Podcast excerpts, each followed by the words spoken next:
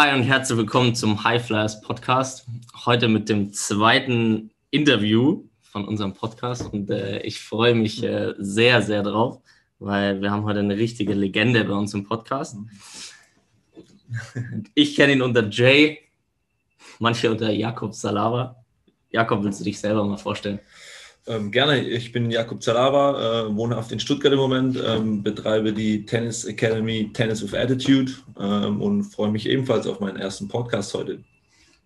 Geil, ja, äh, erste Frage gleich mal, kannst du so, also du hast schon gesagt, du hast die Akademie Tennis with Attitude, ja. darauf wird es auch so ein bisschen ankommen heute, weil wir auch so ein bisschen die Akademie im Vordergrund ähm, stellen oder die Art der Akademie. Aber kannst du zu dir was sagen, weil du hast ja auch einen, einen Hintergrund als Profisportler, auch äh, früher im, im, Tennis. Also ja, also ich habe selber früher gespielt als Sportler, äh, als Profi-Tennisspieler. Ähm, in jungen Jahren angefangen, dann die ganzen äh, Kader. Lehrgänge, sei jetzt mal ein Jahr durchgegangen, ähm, war dann bis 26 äh, selber Profi, ähm, habe dann äh, meine äh, Frau damals kennengelernt, kennengelernt die jetzt Ex-Frau ist. Und bin dadurch dann eigentlich im Tennis äh, geblieben und äh, dadurch dann Trainer äh, und betreibe jetzt seit fünf Jahren die Academy Tennis Attitude in Stuttgart. Und ja, so kam ich in das Ganze rein. Geil, also erste Frage hast du schon beantwortet. Seit wann du die Akademie machst? Seit fünf ja, Jahren? Das ist das fünfte Jahr jetzt, genau. Ja. Und ähm, ab wie vielen Jahren hast du dich entschieden, dass du Profi bist? Also wann war klar, dass du sagst, hey, jetzt will ich Profi werden? Als Jugendlicher habe ich eigentlich nur Tennis und Fußball gespielt den ganzen Tag. Deswegen war es äh, klar, dass für mich in der Zeit einfach äh, eins von den Sportarten äh, mein, mein Traum wird. Und äh, es hat sich dann in den jungen Jahren herauskristallisiert, ähm, dass es Tennis wird. Da habe ich dann sehr gut gespielt, war jahrelang Nummer eins in Deutschland. Und dann als junger Mensch natürlich äh, träumte dann groß rauszukommen. Und es war dann mhm. mein, mein Traum und mein Ziel, einfach Tennisspieler zu werden. Mhm. Geil. Und was hat dich, was hat dich da angetrieben? Also was sagst du, weil es, es gibt jetzt viele junge Sportler und was hat dich damals angetrieben? Was hat dir so die, ja, vielleicht Kraft oder Energie gegeben, dass du da, dass du da arbeitest, dass du aufstehst, dass du auf deine Ernährung achtest ja. oder was auch immer? Ähm, es gab einfach nur das Ziel, Tennisspieler zu werden. Ich, ähm, der, der, Antrieb war, jeden Tag aufzustehen, ähm, Lust zu haben zu trainieren, ähm, wirklich zu spielen. Also das war eigentlich so das Größte, immer so einfach halt, ja, es war nicht so strukturiert, wie es heute ist, glaube ich, bei ganz vielen Sportlern. Es ist ja mhm. heutzutage eher so ein bisschen ja, äh, durchgetackert. Bei uns war es so ein bisschen, wir sind rausgegangen und haben wirklich gezockt. Das ist immer so die alte Leier, die man sagt, aber es ist schon, war schon ein bisschen so. Also wir waren in Vereinen unterwegs dann oder halt im Kader und haben immer wieder noch nach den Sessions trotzdem weitergespielt. Und Natürlich hat man dann so geträumt, hey, ich will, äh, keine Ahnung, Nummer eins der Welt werden, Top 100, Top 50, jeder hatte so sein eigenes Ziel, aber ähm, wir sind wirklich raus und haben gezockt und, und das war so mein Antrieb. Ähm, da gab es jetzt nicht die Option zwei für mich, dass ich irgendwie studiere oder was anderes werde, sondern es war einfach nur Tennis oder halt, ja, mhm. das war das Hauptziel der Spaß im Spiel eigentlich auch, oder? Ja, natürlich hat man nicht nur Spaß, wenn man auch mal verliert, dann ist ja auch ein Leiden, aber man ist halt trotzdem mal raus, also äh, gerade Richtung Trainingssteuerung oder sowas, das war schon ein ganz anderes Level wie heutzutage aus meiner mhm. Sicht.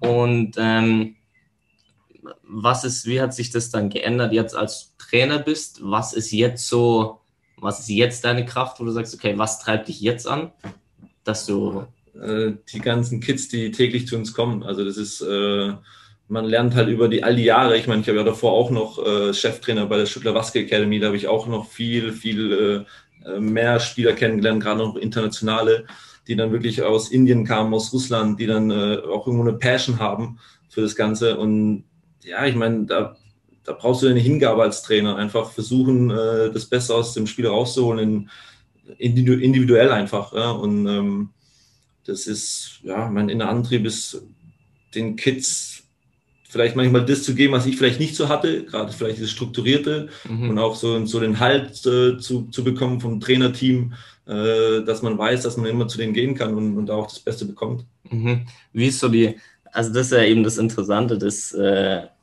dass du ja nicht nur Trainer bist äh, und ja. ich glaube auch, dass die TVA für was für mehr steht. Ja. Und ähm, ja, wie würdest du das sagen, also dass die, weil du es jetzt gesagt hast, wie ist so die die Beziehung von einem Trainer zum Spieler? Also ist es, ist es ja nicht nur Training, würdest du sagen, okay, ist es nur das Spezifische, dass er auf den Platz kommt, das ist ja nicht nur Business, theoretisch nein, nein, auch gerade mit Jugendlichen. ja. ja. Ich glaube, es hat sich geändert. Also früher war es wirklich extremer, dass es so ein Cut war. Also natürlich war ich gerade auch vielen Verband, aber es war oft so, ähm, ich war im Training, bin dann gegangen. Man konnte natürlich damals den Trainer auch nicht so, jetzt sag ich mal, nerven über WhatsApp oder äh, über Telefone wie heutzutage, glaube ich. Mhm. Aber heute ist es so, dass man auf jeden Fall im Zwischenmenschlichen viel mehr arbeiten muss, glaube ich, weil natürlich die Kinder, ähm, man sagt immer so gerne am Telefon hängen, okay, das ist jetzt, das muss man einfach akzeptieren, das ist so in der heutigen Zeit. Aber man muss halt schauen, dass man sie zwischen den Einheiten catcht, wie du gerade gesagt hast. Wir sind in der TVA äh, eine Art Community, glaube ich, wo man weiß, man kann ja, sich da so wie ein Kind benehmen, also oder in dem Alter, in dem man halt ist. Äh, man kann hier äh, rumzocken, man kann hier auch sich, oder man kann die Zeit hier verbringen, ohne dass man ja irgendwie äh, gestresst wird oder dass man irgendwie genervt wird von irgendjemand, sondern es ist eine innere Kraft, glaube ich, die wir halt so haben, dass man einfach ähm, ja, das Zocken, was wir vorher erwähnt haben, äh, hier machen kann. Und ich glaube, das ist das Wichtigste heutzutage, dass du wirklich den Kids was geben kannst, eine Art Plattform, ja, äh, Kind zu sein und auch natürlich dadurch dann äh, die Beziehung zum Trainer aufbaust, dass du denen halt vertraust, weil mhm. natürlich bekommen wir Informationen von denen, aber man darf sie natürlich nicht, sag ich mal, böde, böse nutzen. Ja. ja das ist natürlich was, glaube ich, manche Trainer immer noch so manchmal machen, ähm, indem sie dann manchmal so ein bisschen ja, sticheln oder sagen, hey, wenn du das und das äh, machst, dann könnte ich das verpetzen mhm. und so. Also ich glaube, das ist schon noch so ein bisschen gang und gäbe oder sie machen auch beleidigt. Und ich glaube, ähm, hier bei uns äh, gibt es kaum einen beleidigten Trainer oder irgendwie einen ja. eingeschnappten Trainer. Das ist, glaube ich, extrem wichtig. Ja. Ja. weil ihr die Spieler, also so habe ich die Erfahrung ja. gemacht, auch in der TVA, auch total ernst nimmt. Also das genau. ist äh, total ernst und einfach. Das ist wichtig. Also es genau, fängt ja jung an. Also ich meine, es war auch bei mir so, ich war als junger Spieler schon sehr weit im Kopf auf eine Art und Weise. Ich habe sehr viele Sachen alleine gemacht. Ähm, das kann man heutzutage irgendwie nicht mehr vergleichen und ist auch okay so, aber die Kids werden ja schon sehr oft noch ähm, von A nach B gebracht. Das heißt, äh, mhm. sie haben wirklich eigentlich selten Zeit für sich und, und mhm. deswegen muss man dann schon auch schauen, äh, natürlich benehmen sie sich mit Eltern anders wie mit uns, was auch komplett korrekt ist, mhm. aber äh, man muss sie natürlich schon irgendwo, äh, wie du vorher schon gesagt hast, ein bisschen abholen, um ja, äh, sich entwickeln zu können, weil wenn du immer nur von A nach B gebracht wirst, daheim wirst du wieder jetzt mal bemüttert und äh, es ist schwer, sich da zu entwickeln eines Tages und wir versuchen das schon ähm, auf eine Art und Weise hier so voranzutreiben, ohne dass es jetzt ein großes Topic ist, aber halt, ja, ich glaube, so, so eine innere Motivation oder so ein inneres Konzept, das wir führen. Ja. Dafür steht auch die TVA. Ne? Ja, definitiv. Ja. Okay, also äh, seit das fünfte Jahr hast du die Akademie. Seit wann ist Athletiktraining mit inbegriffen? Seit Tag 1. Also wir haben ja mhm. damals mhm. äh, auch sehr viel Glück gehabt mit den Jungs äh, aus der Neuroathletik die, also letztendlich machen wir es ja schon fünf Jahre äh, und wir halten es immer so unter der Decke irgendwie, wir haben es nie großartig ähm, gepusht und gesagt, wir sind die coolsten hier und haben jetzt, äh, machen nur Neuro und sowas, sondern ähm, wir haben ab Tag eins mit den Jungs, äh, ja, super Arbeit geliefert und das versuchen wir immer weiterzuentwickeln. Ähm, und, aber es war immer wichtig, also Athletiktraining oder Fitnesstraining, egal wie man es nennt, äh, war für mich immer mhm. klar, dass es mit Tennis verbunden ist. Mhm. Natürlich muss man wissen, dass es immer noch eine Tennis Academy ist, also das heißt, du ja. musst erstmal einen Ball äh, rüberspielen können und dann kannst du ja. liften oder whatever machen. Ja. Aber ähm, ja, es war schon immer so als Konzept gedacht, dass Tennis und Fitness zusammengehören. Mhm. Immer. Wieso war das so klar für dich? Ähm, weil erstens war ich selber äh, in meiner Zeit, als ich angefangen als Trainer, ähm, auch Fitnesstrainer, ähm, sage ich jetzt mal, ähm, kam aus dem Nichts, hatte kaum oder keine Lizenz und musste mich da auch weiterbilden. Und ich fand es einfach ähm, im Nachhinein erschreckend, wie wenig meine Fitnesstrainer in meiner Zeit mit mir so gemacht haben, ähm, weil einfach das, äh, das Feld im Fitness so groß ist. Du kannst so viele Sachen machen. Ob es dann immer jedem direkt alles hilft, ist was anderes, aber du kannst dich einfach als Sportler weiterentwickeln und jede Facette weiter trainieren. Und das ist, was eigentlich so das Schönste an einem Fitness- oder Athletiktraining ist, finde ich jetzt. Mhm. Ja, und es gehört auch auf jeden Fall zusammen. Also ja, dann wie gesagt, es ist ein Zusammenspiel. Also man sieht es ja, ich meine, die ganzen Topspieler äh, haben meistens heutzutage einen Fitnesstrainer dabei, das ist auch nicht umsonst so. Also die ja. wissen ja auch, was sie machen. Also ja. ähm, es ist ein, ist ein Muss, also aus meiner Sicht definitiv. Ja. Das ist ja beim Tennis auch äh, so geil, weil da siehst du ja, was ja letztendlich im Teamsport eigentlich auch der Fall ist, dass jeder erstmal auch für sich verantwortlich ist. Klar ja. spielst du im Team, beim Tennis ist ja. es jetzt nochmal siehst du es deutlicher, weil wirklich halt nur ein Spieler auf dem Feld steht, jetzt beim Einzel. Ähm, ist es auch ein Vorteil, dass da jeder seinen Personal Trainer hat? Also ist es. Äh, Im Mannschaftssport? Nee, nee, nee, nee, im, im Tennissport. Im Tennis? Ja. ja, also Personal Trainer, dann daneben schon noch. Also jetzt bei uns, glaube ich, also wenn jetzt von uns ausgeht, glaube ich, mhm. ist jetzt nicht ein Muss, ähm, weil natürlich wir wirklich sehr viel abdecken und bei uns mhm. natürlich sehr individuell gearbeitet wird. Ähm, das heißt, du bist ja nicht in großen Gruppen. Mhm. Ähm, in anderen Sportarten gehe ich davon aus, dass es auch der Weg ist. Es wird auch immer so. Ich meine, da mhm. hast du auch äh, gute Erfahrung mittlerweile. Mhm. Aber jetzt bei uns persönlich nicht. Im Einzelsport, ähm, ja, wird man sehen, ob sich das durchsetzt, aber wenn man vielleicht, glaube ich, da hingehen, wo du ein bisschen äh, fährst gerade, dass man so vielleicht auch in Vereinen oder sowas äh, drüber nachdenken muss oder auch halt über in Kadern oder in Verbänden, dass, dass man es akzeptieren muss, dass man ab und zu noch jemanden nebendran hat als Team, mhm. als Trainer dann, glaube ich schon, dass es kommt. Also es muss auch akzeptiert werden eines Tages aus ja. meiner Sicht. Ja. ja. Ja. weil das ist sehr interessant, auch gerade in der, weil du es gesagt hast, mit dem Verband und so weiter, dass die Position des Athletiktrainers noch nicht diese und diese Position hat, die es eigentlich verdient oder die der oder diejenige braucht. Ja. Und ähm, deswegen finde ich es auch so interessant, weil eure Akademie extern vom Verband und von dem Verein ist. Genau. Und dadurch, äh, wir haben schon mal darüber gesprochen, ja. dass es halt eine freiere Gestaltung ist. Was genau. ist sonst so ein Vorteil auch einfach davon oder Vor- und Nachteile? Vielleicht gibt es auch Nachteile von der Akademie gegenüber jetzt klassisch gibt es ja auch im Tennis, du spielst im Tennisverein, du hast ja. ein, zwei Mal die Woche Training und Spiel dann. Also Nachteile sehe ich zum Beispiel erstmal gar nicht.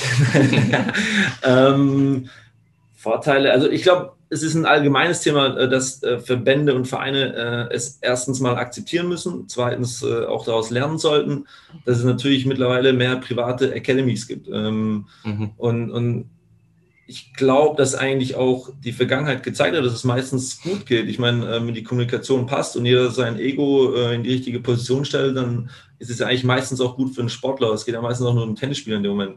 Und wir mhm. arbeiten eigentlich letztendlich sehr gut mit dem Verband zusammen und es funktioniert. Klar, natürlich, äh, der Nachteil, okay, es gibt einen Nachteil, ist natürlich, wenn du äh, gute Spieler hast mit 12, 13, 14 und du hast ja dann leider nur zweimal die Woche, weil sie noch zwei, dreimal vielleicht beim Verband sind, überlegst du dann schon, okay, äh, könnte es vielleicht besser werden, wenn sie nur bei mir sind oder bei uns, könnte es äh, sein, dass sie sich besser entwickeln, äh, hast du mehr Einfluss drauf. Ähm, mhm. Natürlich, das ist so vielleicht so ein Mini-Nachteil, aber im Gegenteil haben sie natürlich wieder im, im Kader und im Verband Leute, wo sie, ja, die sind im gleichen Jahrgang und sind genauso gut. Das heißt, es entwickelt sich ja auch weiter.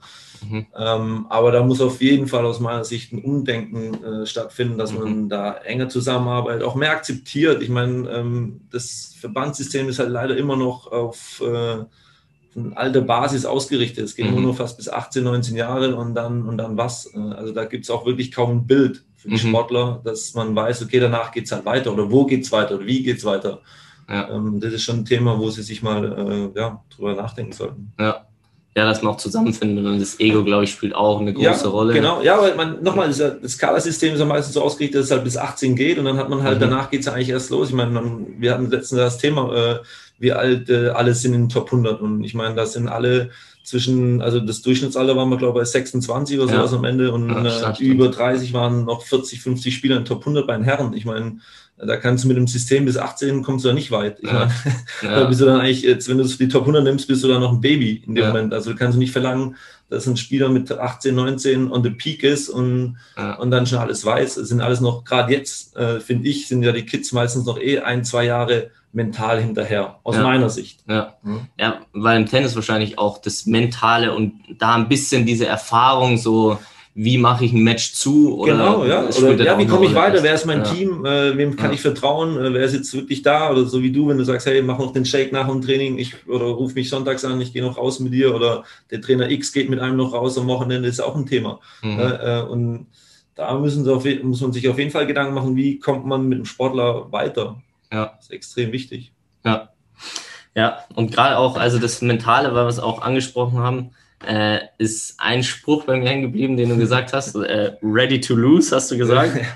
Und weil es ja im Tennis auch ganz wichtig ist und das ja auch, oder Niederlage allgemein für Sportler ganz wichtig ist und du selber die Erfahrungen schon gemacht hast als Profisportler. Ja. Ähm, wieso der Spruch und wie geht man mit einer Niederlage um? Der kam eigentlich irgendwann mal auf der Tour, wo ich äh, gecoacht habe und dann habe ich einen sehr guten Freund äh, aus LA, ähm, der mir dann den Spruch eigentlich so ein bisschen gesagt hat, oder wir kamen auf den, ich weiß gar nicht, ob der irgendwie von, von irgend wahrscheinlich irgendeinem so äh, äh, Star-Trainer hat oder sowas oder irgendwo gelesen, ich weiß nicht, mhm. wir kamen dann irgendwann auf den Spruch, dass du halt letztendlich äh, ready to lose sein musst, wenn du, wenn du spielst oder halt trainierst oder es ist einfach halt, das ist ja Worst Case sozusagen. Ja. Best Case ist, äh, du gewinnst und alles ist schön und du ja. freust dich. Meistens ist es egal, wie du gewinnst.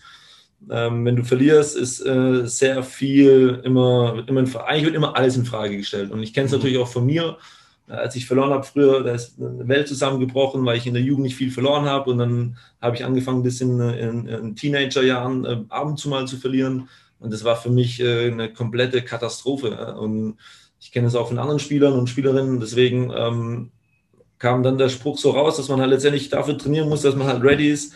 Wenn ich gewinne, all good, ich mache weiter, ist schön. Und wenn ich halt, wenn ich verliere, muss ich ein, ein, ein Konzept haben, Regeln haben, dass ich weiß, okay, ähm, das habe ich gemacht, das war gut, das war schlecht und morgen geht es weiter. Mhm. Und das können halt wirklich ganz, ganz, ganz wenige. Ja. Und wenn du das lernst eines Tages, dann kommst du im, im Tennis, egal, ich glaube in jeder Sportart viel, viel weiter, weil du wirklich dann ja, ready to lose bist, was mhm. wirklich ein harter Text ist, aber mhm. es ist halt so. Ich meine, man braucht sich nur die Prozente anschauen im Tennis, äh, wie oft du gewinnst und verlierst. Ja. Ja, ich finde es mhm. richtig, ich finde den Sport ja, wir richtig irgendwie geil. hier eh noch äh, dran ja. glaube ich. Ja, ich bin, ja. er ist tough irgendwie, finde ich, also, weil man halt dieses Loose so drin hat. Ich mag das auch nicht, weil ich auch mal eigentlich ja. eher ein positiver Mensch bin.